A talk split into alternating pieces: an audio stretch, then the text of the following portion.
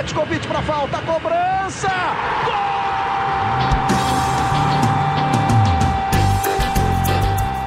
Está entrando no ar o podcast Sabe de quem?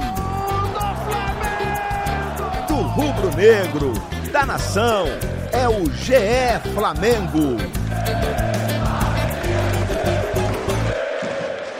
Você que se liga no Globoesporte.com, tá ligado também aqui no GE Flamengo, podcast completamente pensado e dedicado para você, torcedor rubro-negro, episódio 52. Eu sou Igor Rodrigues de volta, de volta e de quarentena. Fique em casa, a primeira mensagem aqui do GE Flamengo para você que tá sempre ligado. Hoje, nesse modelo especial, a gente está vivendo nesse meio de pandemia do coronavírus, todo mundo na preocupação, mas o pode parar aqui o podcast do Flamengo, depois de um tempo tô de volta. E com ele, Caê Mota, a gente está fazendo uma conexão Minas Gerais, Rio de Janeiro. Eu de casa e Caê de casa. Tem muita coisa para falar, né, Caê? Não tem bola rolando, mas tem muito assunto aqui no Flamengo. Seja muito bem-vindo aí direto do Rio de Janeiro. Fala Igor, é um prazer aqui, esse podcast especial, diferente, mas a gente sempre tem que dar um jeitinho aqui. Uma quarta-feira a gente grava aqui na quarta-feira, pós a eliminação do Big Brother, uma quarta-feira no meio de toda essa crise, essa pandemia, pelo menos uma quarta-feira feliz, só de não ter que ver mais o Daniel na televisão, a gente já fica muito feliz. e lembrando, assim como todo mundo lá da casa mais vigiada do Brasil, fica em casa, não vá pra rua. A gente está aqui naquela correria, numa loucura, em busca de notícias, em busca de material especial, relembrar o passado, relembrar conquistas especiais dos seus clubes ter sempre aquele, aquele conteúdo para que você fique em casa, mas não fique entediado. A gente está aqui nesse podcast, que a gente está de volta depois de quase duas semanas, por razões óbvias, mas que a gente vai tentar manter uma frequência para estar sempre perto de vocês, falando de Flamengo e falando de Big Brother também, né? Que é o futebol do momento, né, cara? O Big Brother virou o futebol, torcida por Babu, por Prior, do pessoal ligado ao futebol, muitos jogadores, muitos famosos aí sempre apoiando. A gente também aqui no apoio ele. Daqui a pouco a gente vai falar muito de Big Brother aqui, nosso momento de descontração, porque hoje a gente vai, óbvio, né, como o Caê bem colocou, esse impacto do coronavírus em cima do Flamengo, do que está sendo o futebol brasileiro, o futebol mundial, o esporte mundial nesse momento. A gente vai falar tudo sobre isso nesse início. Vamos passar para o que foi e o que está sendo Big Brother e futebol, aproximação muito grande que aconteceu aí nesse momento do Big Brother 20, edição número 20, com o futebol brasileiro principalmente. E vamos terminar com um pacote especial, um produto especial aqui do Globoesporte.com, que é o Você Escala. Você que está acostumado já de navegar aqui no site, sabe como é que é.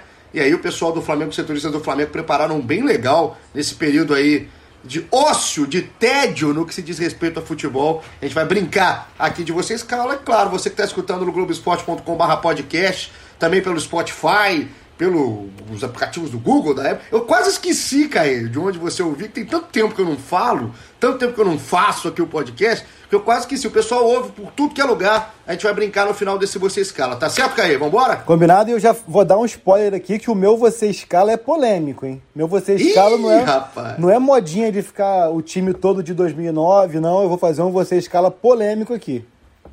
Gostei, gostei. Polêmico o nosso Caê Mota. Tava com saudade até do Caê. A quarentena me faz ter saudade de Caê. Isso é uma coisa que, que eu achei que seria impossível na minha vida. Então daqui a pouco tem participação da galera, né, Caê? Porque o pessoal também no Twitter participou bastante. Muitas perguntas, muitas dúvidas a respeito do Flamengo, de parte financeira e também a respeito de Big Brother. Lembrando que o Big, que o Big Brother não uniu o futebol, não somente agora, mas desde antes mesmo da quarentena, toda a história do Babu com o Gabigol e tudo mais, enfim. Tem uma lógica toda nessa junção e a gente vai falar sobre isso. Bora, vamos começar, Caê, com o que tá aí, né, assombrando o mundo, que é essa pandemia, esse surto do Covid-19, né, o coronavírus, que já não é mais novo, isso a gente já tá vivendo com ele aqui dentro de casa, dentro das cidades, das famílias, enfim. Agora, para a gente colocar o que está acontecendo no mundo é, para dentro do futebol e especificamente para dentro do Flamengo. A gente teve é, um susto muito grande, se a gente for falar de respeito a Flamengo diretamente, porque o Jorge Jesus teve um teste inicial, né, o primeiro teste positivo para o Covid-19, para o coronavírus e aí depois a contraprova acabou tirando isso de fato, né? Porque o Flamengo acabou jogando um jogo aí, quando já estava com esse problema, o jogo contra a Portuguesa, foi o último jogo do Flamengo na temporada, e aí teve, teve todo esse medo, né? Teve também o contato com o dirigente, enfim. Como é que tá esse momento de Flamengo, coronavírus, Jorge Jesus, elenco, como é que está o momento do Flamengo? Voltando um pouquinho ali na ordem cronológica, no final de fevereiro, acho que após o título da Recopa, é, o Landim foi para a Europa com Maurício Gomes de Matos, que é vice-presidente de embaixados e consulados, para uma série de, de encontros e network, relacionamento com clubes europeus, inclusive o Real Madrid. E nessa viagem pela Europa, pela Espanha mais especificamente, o Maurício Gomes de Matos é, acabou contraindo é, o coronavírus e desenvolveu a doença que é a Covid-19. E nesse período entre o diagnóstico e essa viagem à Espanha, eles foram direto da Espanha para Colômbia, para Barranquilha, para acompanhar a estreia do Flamengo na Libertadores contra o Júnior, enfim. E o Maurício Gomes de Matos, que está contaminado, teve esse contato todo, com, não só com o Jorge Jesus, mas com todo o elenco. Ele voltou para o Brasil no voo fretado e isso é, ligou um alerta no Flamengo e fez com que toda a delegação, todo o departamento de futebol é, é, realizasse esse exame para apontar ou não o coronavírus ainda ali antes do jogo contra a Portuguesa, como você bem falou. E acabou que a boa notícia é de que entre tantas pessoas ali no departamento, mais de 50 certamente, até o Zico foi fazer também, que teve contato com o Maurício e tudo mais, apenas um teste deu positivo, um positivo fraco, que indicava é, é, indícios do vírus ali, mas não era uma coisa muito conclusiva. É, nesse próprio exame, a contraprova, a gente tem que explicar que a contraprova é feita com o mesmo exame inicial, eles testam novamente a, a mesma coleta. O, a primeira, o primeiro teste deu positivo fraco, o segundo deu inconclusivo, criou-se aquele, aquele alarme, assim, aquela preocupação. Jorge, Jorge Jesus ficou em, em quarentena é, total, em total isolamento, e fez uma segunda coleta que deu negativo isso também foi muito importante para todos os outros, porque se por acaso o Jesus tivesse apontado como positivo mesmo para o coronavírus, todo mundo teria que fazer um novo exame, porque entre a coleta inicial e a segunda coleta, ele teve contato com o elenco por dois treinos e pelo jogo com a, com a portuguesa, mas como deu negativo, isso deixou todo mundo mais tranquilo. Então o Flamengo, pelo menos nesse primeiro momento, passou imune ao coronavírus, o risco que era grande diante dos contatos ali é, ainda nesse período inicial da doença. E aí agora tá todo mundo tranquilo, todo mundo em casa, todo mundo em quarentena. Só, só para te aproveitar que você estava falando aí, primeiro que é, é, a tranquilidade vem porque o Jorge Jesus, a gente, é, eu vi muito torcedor do Flamengo até brincando que ele deu nó tático no vírus, enfim, que é um cara que é, é um super-homem, fez o que fez o Flamengo em 2019, mas a gente colocando o lado humano, é um senhor de 64 anos, se eu não me engano, né? a idade do Jorge Jesus. 65 anos e é grupo de risco, né? 65.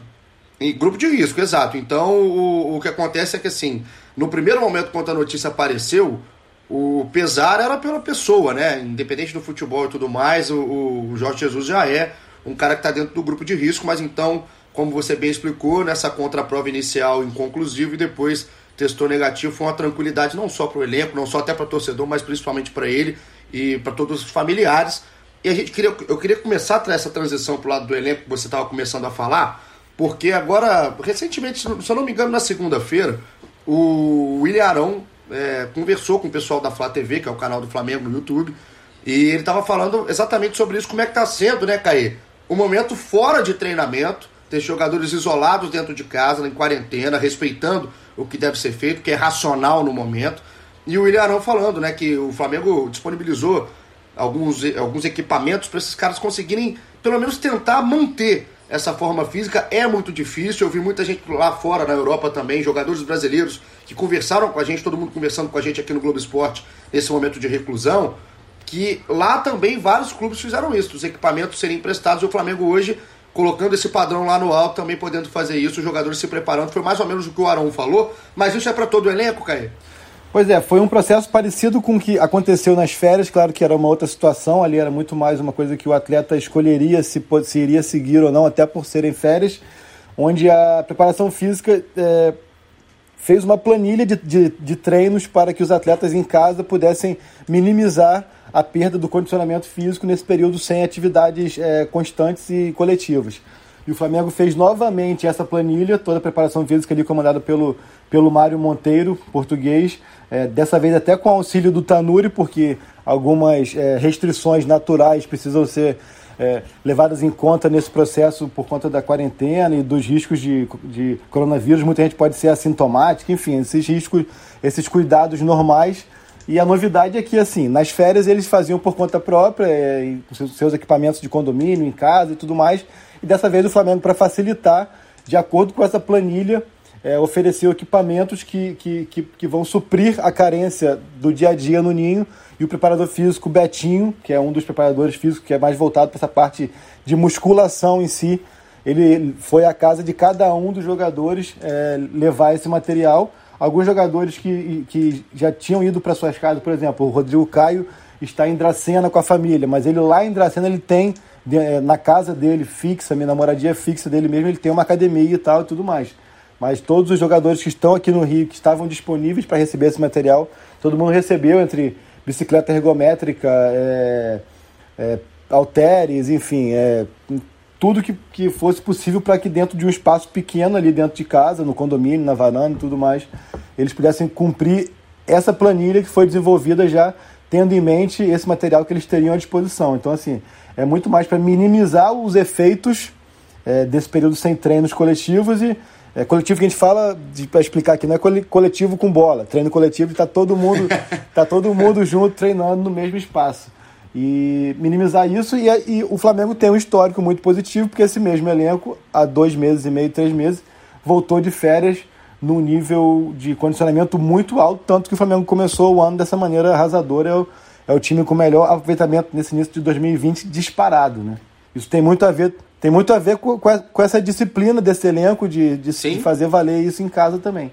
É legal que é, mostra que a estrutura do Flamengo sai um pouco também do ninho, né? Não é uma estrutura só física, é um time que está muito encaixado, né? Acho que a ideia, o ideal do Flamengo de diretoria, de comissão técnica, muito por conta também do que trouxe o Jorge Jesus com a sua comissão, e a ideia dos jogadores comprarem, não adianta nada o Flamengo ter toda essa estrutura, ter todo esse aparato à disposição, um time que hoje está muito bem estruturado, se essa equipe tem muita cabeça não comprasse, aí a gente torce para que os riscos e também para que o que vai mudar no Flamengo é óbvio que o Caê, vocês não sabem, vocês que estão do outro lado, o Caê é um, um, atleta, hoje já fora de forma, então o Caê pode falar como que é um tempo sem preparação. Aí a preparação física é ideal, né, Caê? Você fica muito tempo sem treinar, aí vai dando o que está acontecendo com o Caê hoje. Já tá um cara hoje um pouco mais inchado, por, então é o que a gente não quer. Porpetinho. A gente não quer que aconteça aí com o time do Flamengo nesse momento de paralisação, até porque, Caê, a gente não sabe quanto tempo que isso vai durar, né? E o Flamengo, por enquanto, tá parado até quando? Não, primeiro eu quero te perguntar se você tá em casa só comendo e bebendo e vendo Big Brother, se você tem feito algum tipo de exercício, porque eu, todo dia eu entro, ah. eu entro nas lives ali desses, dos personagens ao redor do país e faço meu treininho. Ontem, eu vou te contar um segredo, ontem eu corri 5 quilômetros dentro do meu prédio. Escada, escada, garagem, rampa, 5 km. Eu tô tentando manter a minha forma aqui, até porque senão eu não vou conseguir nem entrar naquele estúdio quando voltar a trabalhar, né? E legal, eu fico imaginando os vizinhos, né? Os vizinhos do Caê devem estar emocionados com esse momento de quarentena de um cidadão correndo. E eu estou fazendo exercícios diários, estou acompanhando vários, vários influencers nesse momento que fazem os exercícios. Muito obrigado vocês que não nos deixam é, inchar de tal maneira não entrar lá no nosso amplo estúdio de gravação. Agora tem momento. É, eu te perguntei, Caê, é, você estava falando da sua corrida do prédio. O Flamengo tem, tem previsão? Eu acho que isso aí, por enquanto, é, não vai nem valer, porque pelo que a gente está acompanhando, o que está acontecendo no mundo, o reflexo aqui no Brasil parece que começa mais forte em abril. Então eu acho, isso aqui não é informação, que isso aqui vai se estender um pouco mais. Mas por enquanto o Flamengo colocou alguma data de previsão para voltar aos trabalhos? Não, pois é. O Flamengo, é, após aquele jogo com a Portuguesa, ele primeiro determinou uma suspensão de atividades por uma semana, seria até o dia 23, a última segunda-feira, mas naturalmente foi só é, um procedimento inicial diante de todo o caos que se desenhava. E aí, passada essa semana, o clube divulgou um comunicado de que as atividades estariam suspensas por tempo indeterminado. Internamente, o clube enviou um comunicado para todo mundo do departamento de futebol, prevendo, estimando uma volta aos trabalhos dia 21 de abril. seria um período mais ou menos de férias ali, pelo que estava combinando, é, estão combinando entre a comissão de clubes, jogadores e tudo mais. Mas como você bem falou, é um período muito que, para mim, eu acho bem improvável que seja cumprido, no sentido de que é, o próprio ministro da Saúde já, já indicou que a, a curva, o, o, a curva vai atingir o pico ali é, entre abril e maio, então eu acho muito improvável que, que, que as autoridades pertinentes permitam é, esse tipo de aglomeração, de atividade física, de, de junção dentro de um mesmo espaço ali por volta de abril, maio. Eu acho que o cenário é muito mais é, preocupante, vai ser ainda muito mais longo esse período de, de, de paralisação, mas claro, a gente está aqui falando tudo em cima de hipóteses, a gente torce para que essa, essa quarentena, esse período das pessoas em casa, consigam reduzir os impactos no nosso país e, e essa volta aos treinos, pelo menos, seja, seja num espaço mais curto, mas eu, se tivesse que apostar hoje, eu acho que essa, essa previsão de 21 de abril é muito otimista, eu acho muito improvável que as atividades voltem à sua normalidade nesse período. Tô contigo, tô contigo, também acho. E eu vou aproveitar nosso. A gente faz muitos links até quando está fora do mesmo ambiente. Estamos já sincronizados. Não perdemos a sintonia aqui, eu e Caimota. Começar a colocar nossos canalhas favoritos, que nos, sempre nos participam com a gente, nos presenteiam com a participação. Tava com saudade. Tava com saudade do pessoal. Caí, aproveitar para colocar a galera porque tem muita dúvida em cima do que está sendo o Flamengo no momento de quarentena, o que, que vai ser o Flamengo depois dessa volta. Então vou começar a colocar o que a gente puder responder agora, porque também muita coisa no momento é, é dúvida, né, Caio? A gente aqui não vai ter a resposta de momento, mas tem coisa que a gente pode aqui debater. Então vamos começar falando aqui com o Urubu Cartoon. Um abraço pro pessoal aqui do Urubu Cartoon.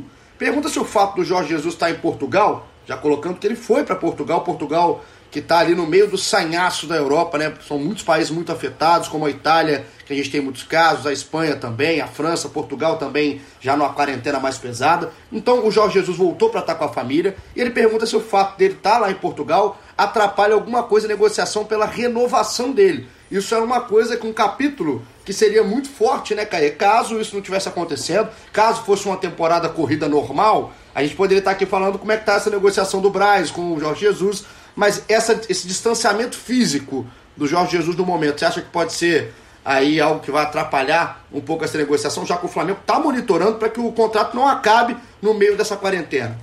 Então, antes eu quero só dar aqui um, um, uma pitadinha sobre a chegada de Jorge Jesus em Portugal. Ele que chegou em Portugal juntamente com seus auxiliares, João de Deus, Thiago Oliveira, Márcio Sampaio, enfim, outros. Ele que chegou lá de máscara, o aeroporto de Lisboa, naturalmente, todo isolado.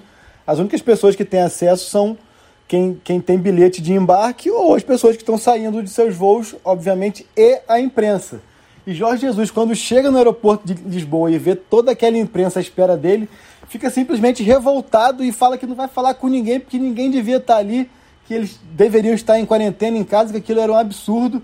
E aí eu também acho que foi um absurdo o processo, porque as pessoas não satisfeitas em fazerem a imagem dele desembarcando foram seguindo o Mister até aonde ele saísse do aeroporto, até que ele, no limite ali da irritação, falou assim: vocês não respeitam nada, deviam pegar o vírus. Ele faz... ele perde ali a paciência, claro, esse jeito Jorge Jesus bem, bem espontâneo, só para falar aqui um detalhe, e realmente é uma questão que a gente precisa ficar atento. É, até conversando com alguns repórteres da imprensa portuguesa antes, eles perguntaram se a gente tinha ido no embarque dele, eu falei que não, que não tinha é, não era o momento para isso e tudo mais, enfim, é uma questão de cultura também, a gente respeita. Falando da negociação, a questão dele estar tá na Barra da Tijuca ou dele estar em Lisboa muda muito pouco ou muda quase nada, porque mesmo que ele fosse vizinho de porta do Marcos Braz, eles não poderiam sentar de frente a frente para conversar diante de tudo que tem acontecido no mundo pela questão do coronavírus. Então, essa questão da, do distanciamento físico, eu acho que é independente, porque já seria também distante aqui no Rio de Janeiro, porque não, não teria como eles marcarem reuniões, encontros entre as pessoas para debater pessoalmente isso, até porque não faz sentido e restaurantes e todos esses, esses lugares que eles gostam de sentar para conversar e tomar bons vinhos é, estão todos fechados. Assim, é, o contato vai ser constante, natural que isso aconteça. O, o contrato do Mister já vai se aproximando do final. A gente está aqui há dois meses praticamente do encerramento do contrato dele, é dia 31 de maio. É, mas essa negociação é, continua, os diálogos continuam, mas logo, lógico deixa de ser prioridade no momento diante de tudo que está acontecendo no mundo. não só Flamengo, como todos os clubes e também como todas as pessoas ainda estão muito à espera de rumos dessa situação inteira para poder é, definir prioridades e, e, e, tocar as situações. O Flamengo, por exemplo, aguarda é, o desenrolar na Europa, até porque a, a chamada curva de contaminação na Europa já está num outro estágio, então a tendência é que se reduza antes do que no Brasil, e o Flamengo monitora a situação lá na Europa pra, até para saber como proceder nessa relação do contrato do Jorge Jesus, por exemplo. O, o contrato dele acaba dia 31 de maio. Eu imagino que dia 31 de maio o futebol não tenha voltado ainda, ainda no Brasil, mas pode ser que na Europa tenha voltado.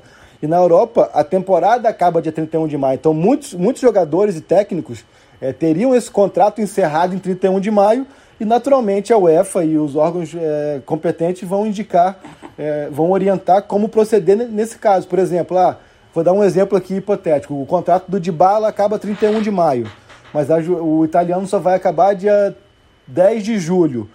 Eu, eu entendo e é, uma, é razoável pensar, e é até lógico que é, a Federação Italiana ou, ou, a UEFA vai indicar que ó, esse contrato que acaba em 31 de maio, por conta da paralisação, ele vai ser estendido por um período é, para que possa ser cumprido. O Flamengo espera esse tipo de movimentação para poder tentar fazer o uso do mesmo expediente aqui com o Jorge Jesus. Por exemplo, é, se o futebol no Brasil voltar somente 1 de julho, o Flamengo entende que é, é cabível é, é, executar alguma cláusula, não cláusula contratual, mas algum, alguma cláusula trabalhista no sentido assim, é, esse um mês além que a gente vai teve que esperar para voltar ao futebol, esse contrato vai ter que ser prorrogado por esse período. Assim, acho, acho que é uma coisa razoável que parte a parte vão compreender e vão flexibilizar, mas no sentido de negociação, é uma coisa que é, eles continuam conversando naturalmente talvez não com a mesma intensidade. E o ponto em questão é básico. Já falei bastante aqui, você já vai brigar comigo, mas o ponto em questão. Não vou brigar. O ponto em questão é muito simples, é financeiro.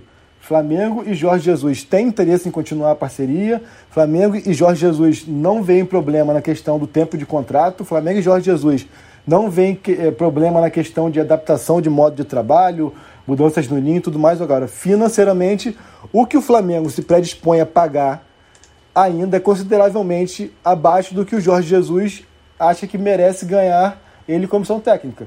Há esse, há esse gap entre o que um deseja pagar e o que o outro deseja receber, que é o que tem que ser negociado, tem que ser flexibilizado. Essa distância hoje não é pequena, a questão da moeda interfere muito. É, eu tenho até informações de que o Jesus até flexibilizaria na questão da cotação, ele aceitaria congelar uma cotação é, mais baixa do que a atual diante do cenário, mas o quanto que ele quer ganhar pelo contrato, que seria até o final do mandato do Landim, ainda é bem distante do que o, do que o, o que o Flamengo quer pagar. Então, essa queda de braço vai continuar, mas é uma coisa que a gente já viu acontecer na negociação com o Gabriel, já viu em outras negociações. Eu acho que é uma coisa que só o tempo vai dizer, mas há hoje essa distância. Gelo no sangue, né? Gelo no sangue, como já disse o Marcos Braz.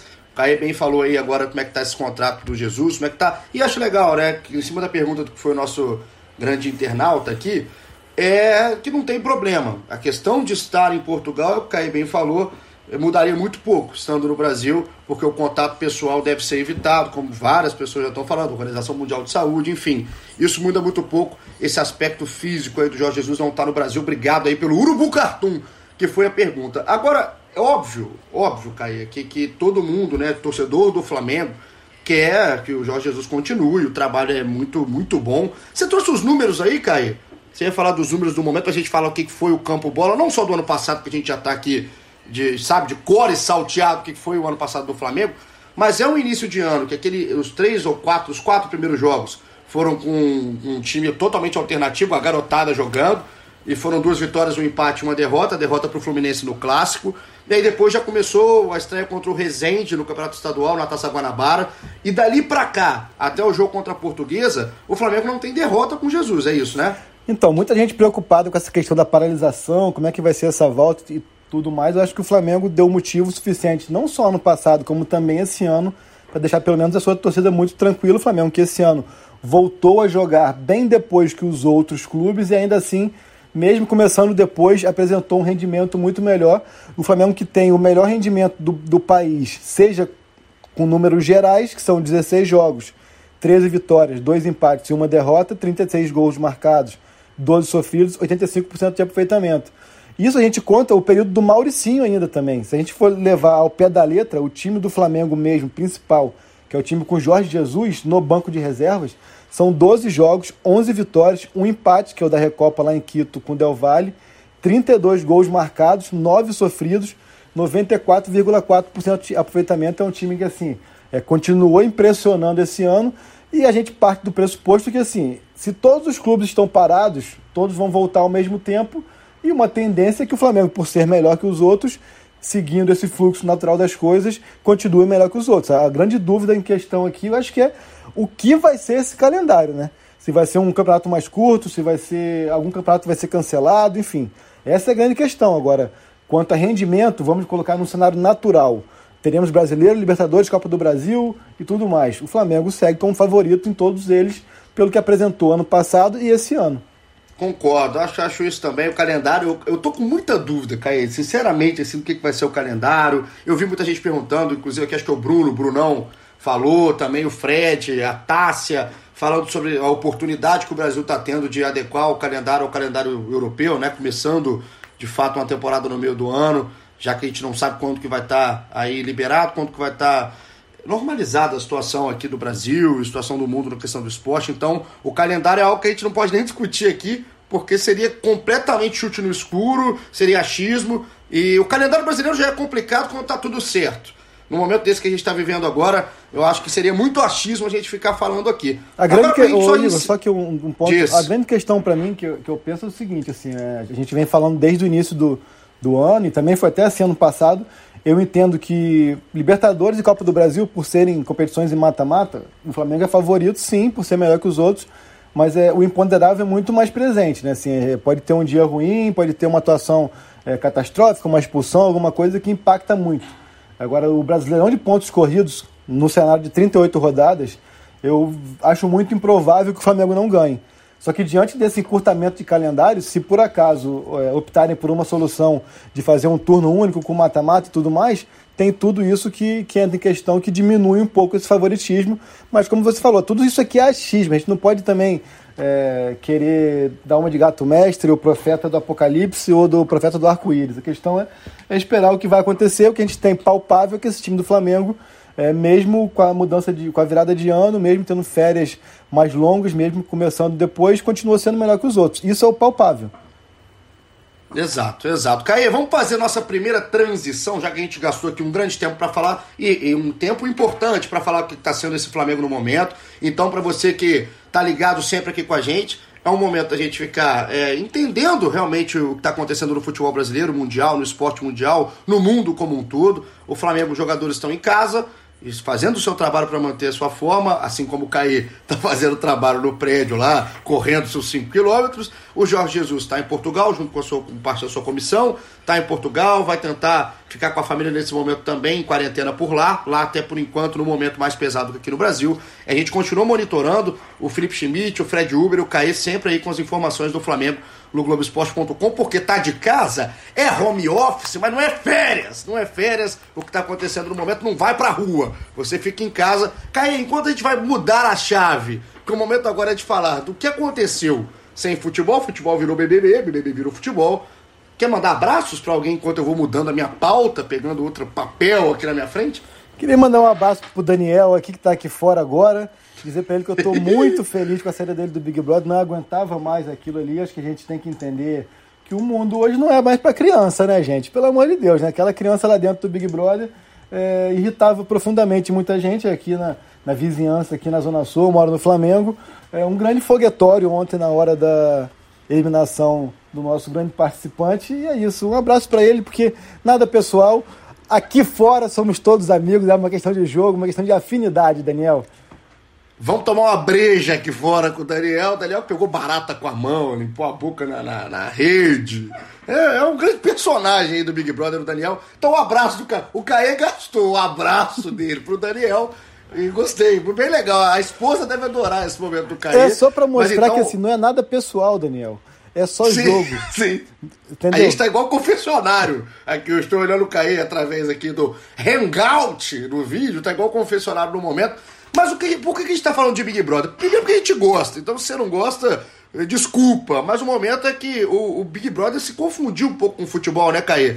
É, antes da, da bola parar, de fato, aqui no futebol brasileiro, o meu abraço vai para o Babu Santana, nosso grande paizão, porque o Babu, além de ser flamenguista, né, já declarado, falou várias vezes durante lá é, o confinamento na casa, o Babu mexeu aqui com os jogadores do Flamengo, principalmente com o Gabigol. Gabigol sempre é, é, muito inteligente nesse momento também, né? Ele sabe fazer todo esse processo. É um cara que conseguiu abraçar o Babu e fez do que o Babu fez dentro da casa, aquelas falas. O Babu ficava assim: Gabigol ficou, Gabigol ficou. Esse, ele usou isso muito bem, levou o Babu para dentro de campo e aí comemorou.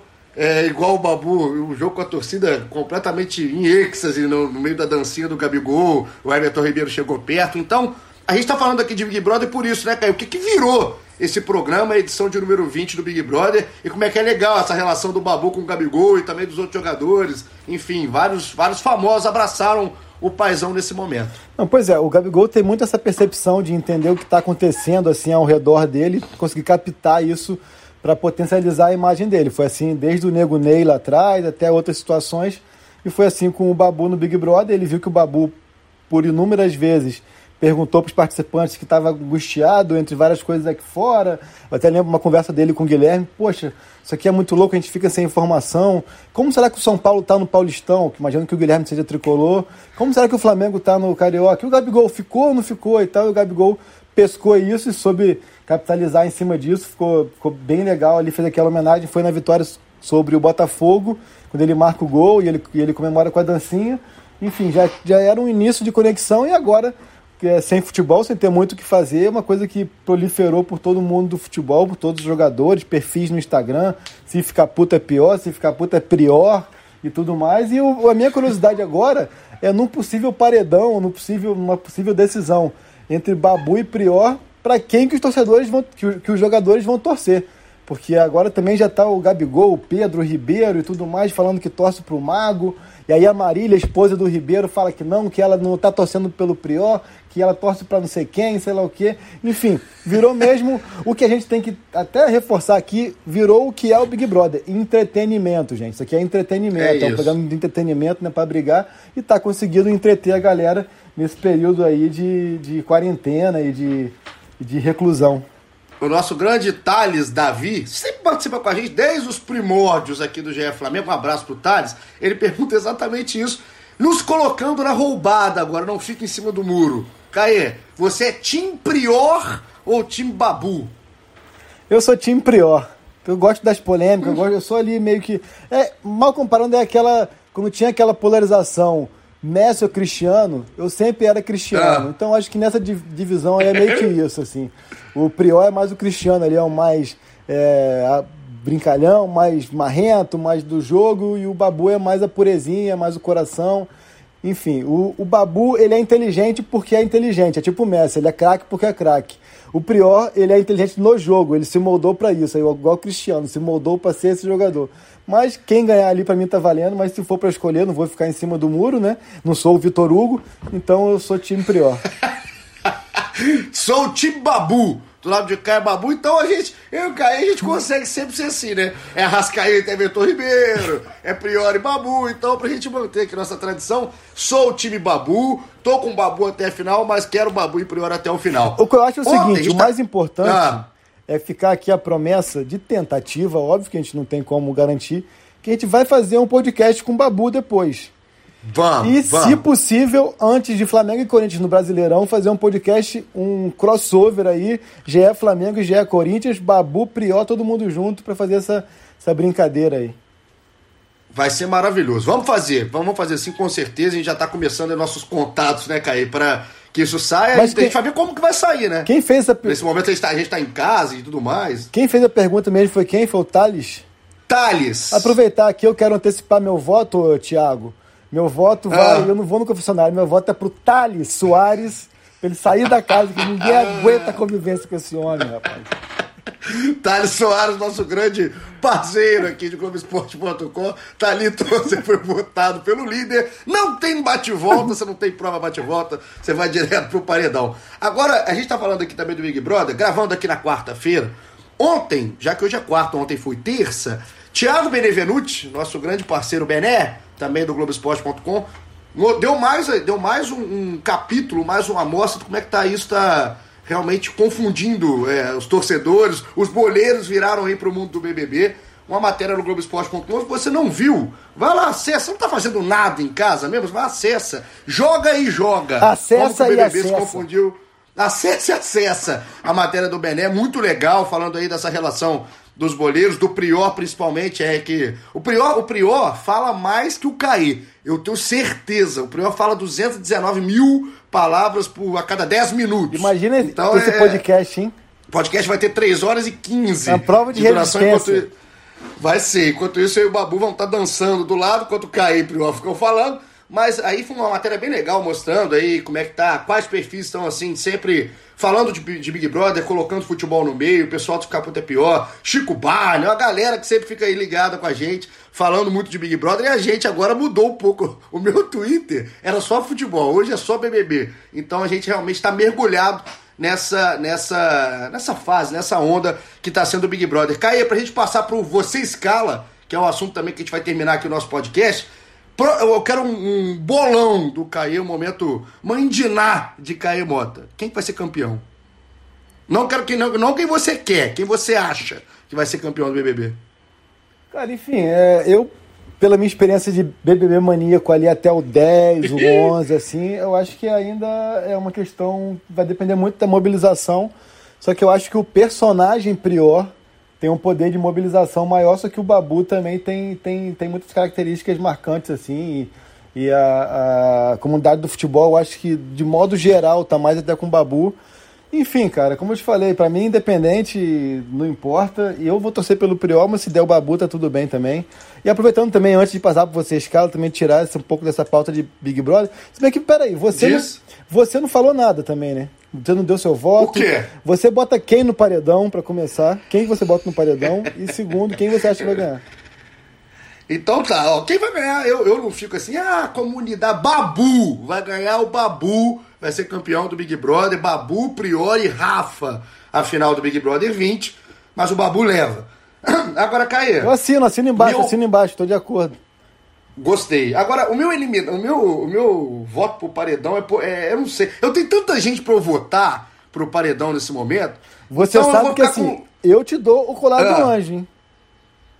Ah, então tá, não. Eu, já, eu só tô tranquilo por isso. Eu tô tranquilo, eu tô gravando essa felicidade por isso. Como eu tô imune, ninguém pode votar, eu vou de Luciano Melo, ele que é nosso diretor, coordenador, é, ele é tudo, roteirista. Luciano, como o Luciano está em casa, eu não vejo, vou votar em Luciano. Votar... Luciano, um beijo para você. Eu votaria em Luciano Melo também, mas o Luciano Melo é como se fosse ali a Gabizinha ali, tipo, tanto faz, tanto fez. Deixa ele lá na casa, não atrapalhe nada. Por isso que eu, gosto, eu quero tirar o Thales, que o Thales vai ter é. aquela. Vai, vai ter uma mobilização maior, vai repercutir, Entendi. vai ter hashtag fora careca e tudo mais. Então, assim, porque o Luciano deixa ali. O Luciano uma hora vai sair, não tem jeito. O Thales é o nosso Pyong Lee da edição, é o nosso Thales careca. A gente vai passando aqui do nosso BBB. Você que não entendeu nada que a gente falou, perdão, a gente tinha que falar de Big Brother porque é o assunto do momento. O Caê, junto com o Fred Uber, junto com o Felipe Schmidt, fez aí o Você Escala. O que é o Você Escala? Se você não sabe, você está por fora do mundo, porque o Você Escala é simplesmente um campinho com 11 jogadores, do goleiro ao atacante, que a gente dá as opções para você escalar. O tema da vez foi para você montar o time ideal do Flamengo de 2001 para cá. Isso chama-se século, né? Flamengo do século 21, de 2001 até aqui. Óbvio que o time de 2019, né, Caê? É um time que está muito na mente do pessoal. É o time que está jogando agora, por exemplo. Aí com o Jorge Jesus estava até antes da paralisação. Então a gente colocou aqui várias opções, várias opções para você votar. A gente, o que, que a gente vai fazer aqui? Caê, vamos brincar? Já que a gente tem tempo para fazer uma brincadeira aqui, a gente já está com quase 40 minutos aqui de episódio a gente vai fazer uma brincadeira aqui rapidinho que a gente aguça o torcedor que está escutando, nossos canais favoritos, a brincarem juntos. Vamos lá. E aí, sabe o que vai ser legal? A gente vai ter que entrar num acordo. Aí promete 70 minutos de episódio por aqui. Vamos lá. Goleiro, Caio. Tô clicando aqui no Globoesporte.com, temos três opções de goleiros. Diego Alves, Felipe e Júlio César. Quero seu voto. É, isso aí eu acho que não tem nem discussão. Acho que vai ser o mais fácil de votar, Júlio César. Né? Júlio César, estou de acordo. Você nem a gente teve discussão, você também do lado de aí, vota, vota no Júlio César, tudo bem. Vamos lá, lateral direito. Alessandro, Alessandro que aparece rezando no gol do Pet, aquele gol de falta. Léo Moura e Rafinha são as opções. Quero o voto de cair. Meu voto vai no Léo pelo conjunto da obra. Eu acho que a gente não pode é, esquecer que são 10 anos no clube, mais de 500 jogos, é, títulos importantes, duas Copas do Brasil, um brasileiro, a maioria deles sendo protagonista, sendo muito importante. O Rafinha tem uma carreira muito maior do que a do Léo Moura, muito mais vitoriosa, muito mais, enfim, ele é muito mais bem sucedido como lateral, como jogador. Mas eu acho que no Flamengo a gente não pode trocar 10 anos por 6 meses, por mais que sejam 6 meses com um brasileiro, com, com cinco títulos conquistados, mas eu acho que o Léo Moura tem uma história muito grande no Flamengo. Meu voto vai do Léo Moura. O meu voto vai no Rafinha, mas como eu entendi e gostei da sua, da sua justificativa, aqui no nosso time vai entrar o Léo Moura. Primeiro que eu acho muito legal, a história do Léo Moura realmente tem que ser respeitada. Só que como o final do Léo Moura, a gente sabe, né, Caio, que não foi do jeito que o torcedor do Flamengo gostaria, saiu com aquele ruído, inclusive o Léo Moura. Eu acho que. Não, não, a saída em si, porque a saída em si teve até despedida, né? Foi bem legal. O depois de despedida do Léo.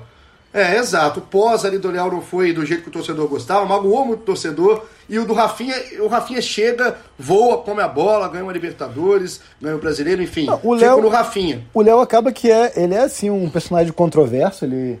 Principalmente ali do, no final, ali, depois que passou aquela geração do Juan, do Angelim e ficou praticamente só ele. É, ele, enfim, muita gente criou ali uma birra, uma, uma resistência a ele, mas eu acho que é, é, bem isso, cara. Eu não posso ignorar, não vou ignorar um cara que ficou 10 anos no clube, tem mais de 500 jogos, é um dos 10 que mais jogaram pelo clube, ganhou muitos títulos. Eu acho que isso tem que ser levado em conta. Concordo, concordo. Gostei, por isso que eu vou deixar aqui o Léo Moro, porque você foi bem na justificativa, mas o meu voto seria no Rafinha. Dupla de zaga, a gente tem aqui à disposição. Fábio Luciano, Gamarra, Juan, Pablo Mari, que saudade do meu ex, Rodrigo Caio e Ronaldo Angelim. Essas são as opções. Vamos montar a dupla. Posso dar o meu primeiro, Caio, dessa vez? Eu escolho um, tu escolhe o outro, então. Tá bem, então eu vou escolher primeiro Juan. Meu primeiro zagueiro escolhido é o Juan, também muito na linha do que é o Leão Moura que você falou, né, né, Caí? E o Juan, com toda a identificação que tem com o Flamengo, eu acho que é um cara que merece, inclusive, estar tá nesse time montado aí, o time do século do Flamengo, por tudo que fez e por tudo que representa aí para essa equipe do Flamengo. Juan é o meu escolhido. Estou de acordo com o seu voto e meu voto vai para Ronaldo Angelim. A gente tem que lembrar que o futebol não começou em 2019, que o Flamengo não foi fundado em 2019, que o Flamengo é, tem uma história aí para trás, uma história de muitos jogadores que enfrentaram épocas de vacas magras, de um clube desorganizado, de um clube com elencos é, bem abaixo da média, ainda assim conseguiram marcar teu nome na história. Eu acho que o Angelinho faz parte desse grupo. Eu valorizo muito essa geração ali que ficou de 2006 a 2011, basicamente ali. Acho que foi uma geração muito importante na história do clube, campeão da Copa do Brasil, campeão do Brasileirão, tricampeão carioca numa época onde o carioca era muito importante, é bem diferente de hoje em dia para a nova geração. Enfim, eu fico com o voto no Angelim pela, pelo, pela performance em campo, pelo gol contra o Grêmio e pela, pelo personagem, pelo carisma, por tudo. Perfeito, estamos de acordo. Seria também Juan Angelim do lado de cá. Lateral esquerdo para fechar a zaga, temos três opções: Atirson, Felipe Luiz e Juan. Quem, Caê?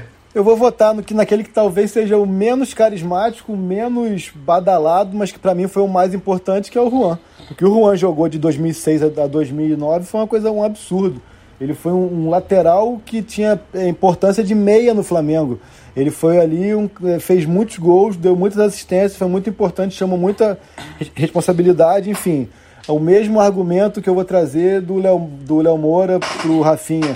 Felipe Luiz tem uma carreira muito maior Felipe Luiz tem uma história no futebol muito mais bem sucedida, mas no Flamengo, pela importância do Juan nos elencos que o Juan participou, para mim, meu voto é no Juan. E lembrando que o Felipe Luiz também já falou que o ídolo dele é o Atirson, né? Verdade, é verdade. E o meu também é do Juan. A gente, o meu voto é do Juan, a gente não tá conseguindo aqui bater. Eu, eu gostaria de brigar com o Caio no momento, mas não tô brigando porque eu concordo com o voto. O Juan, inclusive, é protagonista em finais, né, cara? Final contra o Vasco da Copa do Brasil, por exemplo, tem gol do Juan no jogo de volta. Enfim, é um cara que é muito lembrado por ser um cara meio bronco, né? Por ser meio ranzinza. Não fazia... Mas o Juan jogou bola demais. No... Trabalhei com o Juan, cobri o Flamengo com o Juan, não fazia a menor questão de ser simpático. É de modo geral assim, mas era um cara super educado, super correto, enfim, merece o voto. Gostei. Então a gente fecha uma linha de defesa sem ninguém desse elenco de 2019. Do lado de lá, né, vocês estão escutando, estão xingando, com certeza, estão agredindo o aparelho, estão agredindo o seu laptop, mas a, a linha de defesa ficou sem jogadores do, do atual elenco, né, desse elenco recente, campeão de Libertadores, brasileiro e tudo mais. Vamos pro meio campo, Caê? Meio campo, primeiro vamos colocar o primeiro volante. Volantes a gente tem à disposição o Elias, o Gerson, o Ibson, o Jonatas, o Leandro Ávila, o William Arão e o Williams. Essas são as opções aqui na, na volância e o Gerson, né? colocadas por. O Gerson eu falei, Elias, Gerson, Ibson, Jonatas, Leandro Ávila, Arão e Williams são as opções aqui pra gente montar. Caê, voto. Vou, vou na dupla logo, vou dar uma dupla logo aqui também. Vai... Boa. Como eu te falei que eu ia ser polêmico, né? Mas vou dar. Hum. A minha dupla vai ser Ibson e Elias. Ibson e Elias, o seu voto? Ibson e Elias, pelo mesmo critério, pela importância que tiveram em épocas em que o Flamengo basicamente dependia dos dois. O que o Flamengo fez em 2007 e 2008, mas principalmente em 2007, com aquela arrancada, o Ibson foi o jogador mais importante daquele time. O que o Flamengo fez em 2013, Copa do Brasil, o Elias foi o jogador mais importante daquele time. O Gerson e o Arão são importantíssimos, são muito bons, mas não são jogadores que levam o time nas costas como eles dois levaram. Por isso, meu voto vai para eles. Posso, vamos fazer o seguinte: o Ibson fica, eu tô, tô de acordo, acho o Ibson um dos personagens do Flamengo mesmo do século. Torcedor do Flamengo que pega o Flamengo para lembrar. Lembra disso, 10 jogadores, o Ibson vai estar tá no meio, que é um cara, além de tudo, muito identificado, né, Caio? Muito carismático também. É, quem não lembra daquele torcedor do Flamengo, não lembra daquele Flamengo e Palmeiras, por exemplo, que o Ibson acabou com a bola. Enfim, são, são jogos que vêm à cabeça. Flamengo e São e Paulo Ibson... também em 2007, 1x0. Sim, São Paulo super sim. campeão do Murici, 1x0 gol do Ibson.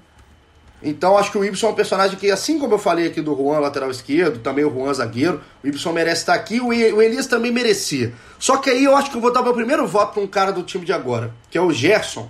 Porque o Gerson, é, para mim, é, é um absurdo, é assombroso o que joga o Gerson. E o Flamengo precisava muito de um cara que fizesse o time jogar não só na frente, precisava de um equilíbrio no meio-campo. E acho que o Gerson deu equilíbrio tanto para frente, para o time jogar para frente, quanto para o time jogar ali atrás. Fez o Arão jogar muito mais, render muito mais. É um equilíbrio muito grande, um encaixe muito grande. Então, vamos combinar de ficar Y e Gerson aqui, Caio? Fechado, não, tô de acordo também. Assim, é uma questão mesmo só de, de tentar valorizar um pouco o passado, mas é, se, se, a gente colocasse do 1 a 11 o time do ano passado também, de 2019, não seria absurdo nenhum, mas a questão é que a gente tem que entender que o século começou em 2001, são, são 18, 19 anos de futebol e muita coisa aconteceu no Flamengo que, que de uma outra época, com mais dificuldade. É, mal comparando aqui, eu quero lembrar ali em 2008, é, o que passou o Flamengo com o Gabriel esse ano era, foi praticamente o que passou com o Flamengo com o Ibson em 2008. Você, não sei se você lembra de que o Ibson era do Porto, o Flamengo queria porque queria comprar o Ibson do Porto, mas não tinha dinheiro, não tinha condição, até que veio o Spartak de Moscou e comprou o Ibson, só para tentar fazer um recorte assim do, da importância desses jogadores na época em que eles jogaram. O Ibson até depois saiu um pouco mal do Flamengo também, aquela transição da Patrícia para o Eduardo, e questão de que ganhava muito e tudo mais, não desempenhou o futebol dele que foi tão bom em 2004, em 2007, 2008, depois quando ele volta em 2012, mas é um jogador importantíssimo. E é isso, assim, é uma questão mesmo de tentar valorizar um pouco cada um em sua época, mas o Gerson tem um voto justíssimo. Agora o quarteto de frente, né? A gente vai misturar entre. Porque já acabou esse negócio de meia atacante. A gente tem Everton Ribeiro, Rascaeta, Bruno Henrique Gabigol fazendo de tudo agora, por exemplo, na frente. Vamos colocar aqui as opções de frente que o Flaquite vai ter. Essa é complicada, porque essa tem 18 jogadores para quatro posições. Adriano, Bruno Henrique, Edilson, Gabigol, Hernani, Obina, Guerreiro, Wagner Love, Arrascaeta, Diego Everton Ribeiro, Felipe Maestro, Petkovic, Renato Abreu, Renato Augusto e Ronaldinho Gaúcho. De nome, de nome, é fantástico o que a gente está vivendo aqui agora e vendo nesse momento para a gente terminar o nosso Você Escala. Vamos montar o quarteto, cara? Cada hora um dá o voto? É difícil, hein? Começa com o seu. Pode começar com o seu. Qual é o seu primeiro dos quatro para entrar? Eu já vou tirar um voto seu, que eu vou botar em Dejan. Tudo bem. Roubou o Dejan Petkovic. Quer justificar? Precisa justificar? Eu acho que só aquele gol de falta já valeu um século, né? Já, exatamente. Pô, falou bem, Caio. Falou, falou rápido e falou bem. Agora o nosso grande Caio Dejan, muito bem colocado. Sem contar eu vou 2009, um né? Eu nem falei de 2009. Sim, sim. Não, acho que nem precisava. Assim, realmente, eu acho que aquele gol vale o século. Você foi muito bem na colocação. E depois, em 2009, ele fez o que fez ainda. Eu vou tirar um voto seu, eu acho. Porque eu acho que não tem como a gente falar de século do Flamengo sem falar do Gabigol. O Gabriel é o que ele fez em 2019 e pelo que ele virou, não só dentro de campo, né? Ele decidiu a Libertadores, é um cara que foi artilheiro de brasileiro, mas é o personagem assim que ele virou fora de campo. A, o jeito que o torcedor do Flamengo é apaixonado, a gente viu também o torcedor do Júnior Barranquilha lá na Colômbia, o que fez pelo Gabriel na estreia do Flamengo na Libertadores agora de 2020. Ele passou do campo, então não tem como você falar do século do Flamengo sem falar do Gabriel. Então o Gabriel tem que estar, tá, acho que de todos esse time aqui, talvez seja um jogador que a gente grite para falar, esse tem que estar tá de qualquer maneira, porque fez o que fez no ano de 2019 e pelo visto, pelo que começou o ano de 2020, é um cara que quer continuar marcando história. Então, Petkovic, o voto do Caê, Gabigol, o meu voto. Mais um, Caê. Eu acho que a dupla de ataque aí, mesmo com dor no coração de não colocar Rascaeta, não colocar Ribeiro e tal, eu acho que a dupla de ataque a gente vai, vai também vai fazer um consenso aqui de que é Adriano e Bruno Henrique, né? É, o Adriano, o Adriano, é, eu ia colocar de qualquer forma aqui para você. O Bruno Henrique, eu também, é, é, um cara que na minha cabeça aqui fica triste de não colocar, né, o Bruno Henrique. Mas aí me vem o Everton Ribeiro também na cabeça. Sim, é, é triste você não colocar o Hernani também pelo aquele fator que o Hernani tinha de ser aquele talismã, Xodó, o Obina, também um cara importantíssimo. Edilson, que jogou na época com o Pet, pois é. enfim.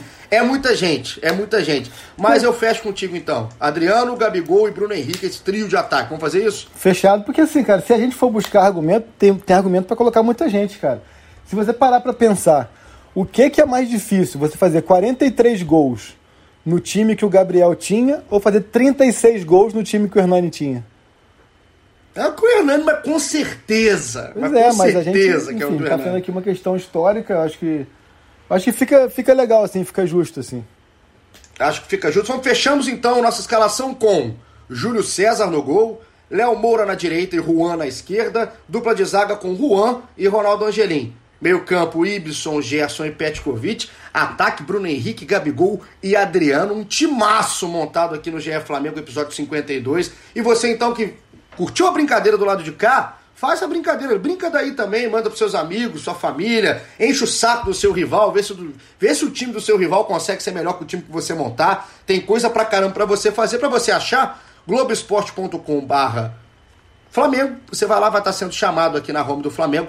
Você clica e faz sua escalação, salva, vê quem está sendo mais escalado. Eu já, já vou entregar que o time mais escalado tem gente pra caramba aqui de 2019 o pessoal tá discordando aqui da gente, mas é isso, é legal da brincadeira, é isso, da gente ficar realmente escalando e brincando com possibilidades. Seria legal pra caramba ver o, o Pet jogar junto com o Gabigol, com o Bruno Henrique, legal pra caramba ver o Ibson do lado do Gerson, enfim, o Ronaldo Angelim jogando a final de Libertadores de 2019. Eu acho que seria legal a gente ficar brincando e pensando em cenários.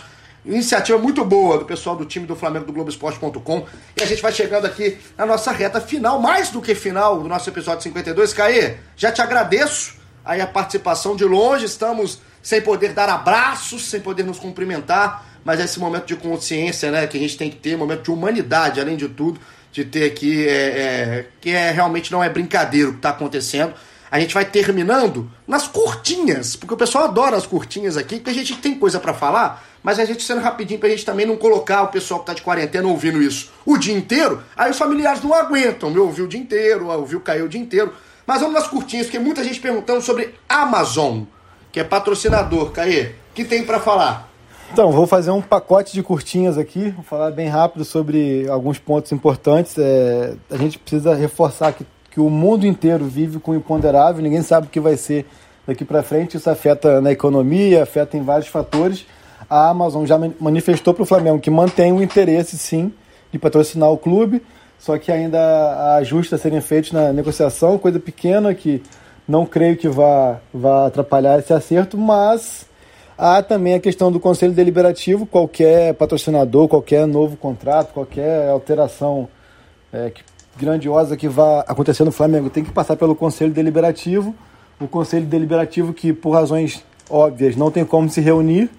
É, até levantei aqui a possibilidade de, de existir reunião por videoconferência e tudo mais, mas o estatuto não prevê isso, uma coisa que teria que ser analisada, uma brecha no estatuto, a gente leva em conta que muitos conselheiros são de mais idade, são idosos, e aí nem sempre tem tanta facilidade de lidar com a tecnologia, enfim, eu acho que é uma situação que vai ter que esperar mesmo tudo voltar dentro da normalidade para que possa ser votado no conselho, ser aprovado e ser concluído também a negociação mas a parte boa disso é que até lá o BS2 segue com um contrato com o Flamengo, segue em vigor, segue valendo. E dois outros pontos também que muita gente pergunta ali no Twitter, enfim, mandam mensagens, é a questão do pacote do Maracanã, que o Flamengo vendeu um pacote de jogos do Maracanã para o ano inteiro.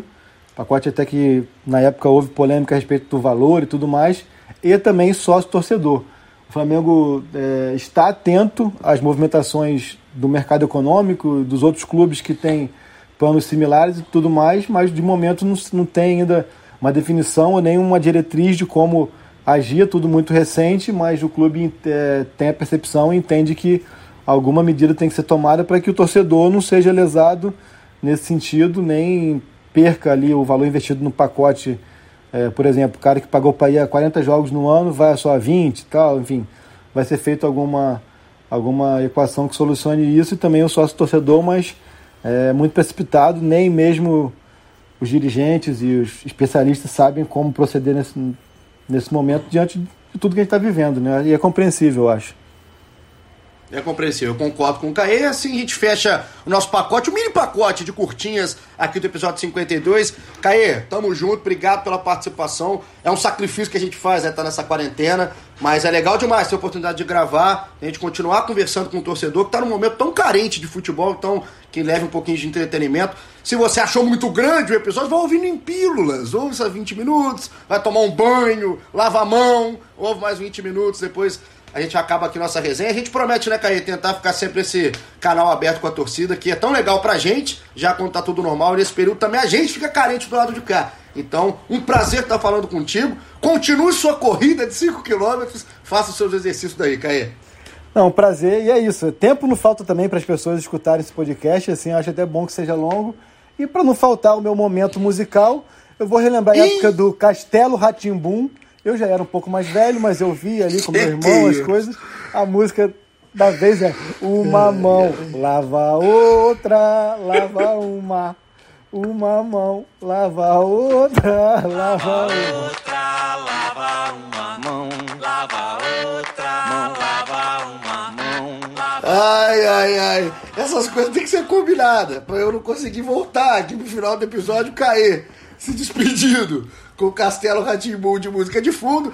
Você que tá em casa, seu canalha, não sai, fica dentro de casa, pede a cerveja no delivery, faça igual o Caê do lado de lá, lava bem a mão, não leva a mão no rosto, vamos cuidar dos idosos, a gente já sabe tudo que a gente tem que fazer, momento de responsabilidade e momento de muita descontração também, não é para ficar para baixo, é o que o Caê falou e terminou muito bem falando. Cante, igual o Caê canta, é, o Caê canta Castelo Ratimbum, canta pagode, sertanejo é o momento da gente estar tá todo mundo muito junto, a gente sair dessa, porque é uma batalha, uma guerra aí invisível, uma guerra mundial. Estamos juntos aqui no GE Flamengo, então fica em casa. É o nosso recado final, meu recado daqui, do Caê de lá e de todo mundo do time aqui do Globoesporte.com. A gente volta a qualquer momento, não vou prometer quando, mas eu prometo que a gente volta a qualquer momento para estar tá falando mais de Flamengo, para estar tá falando de jogo histórico, para estar tá falando o que está acontecendo agora, já aconteceu, porque é realmente um grande prazer.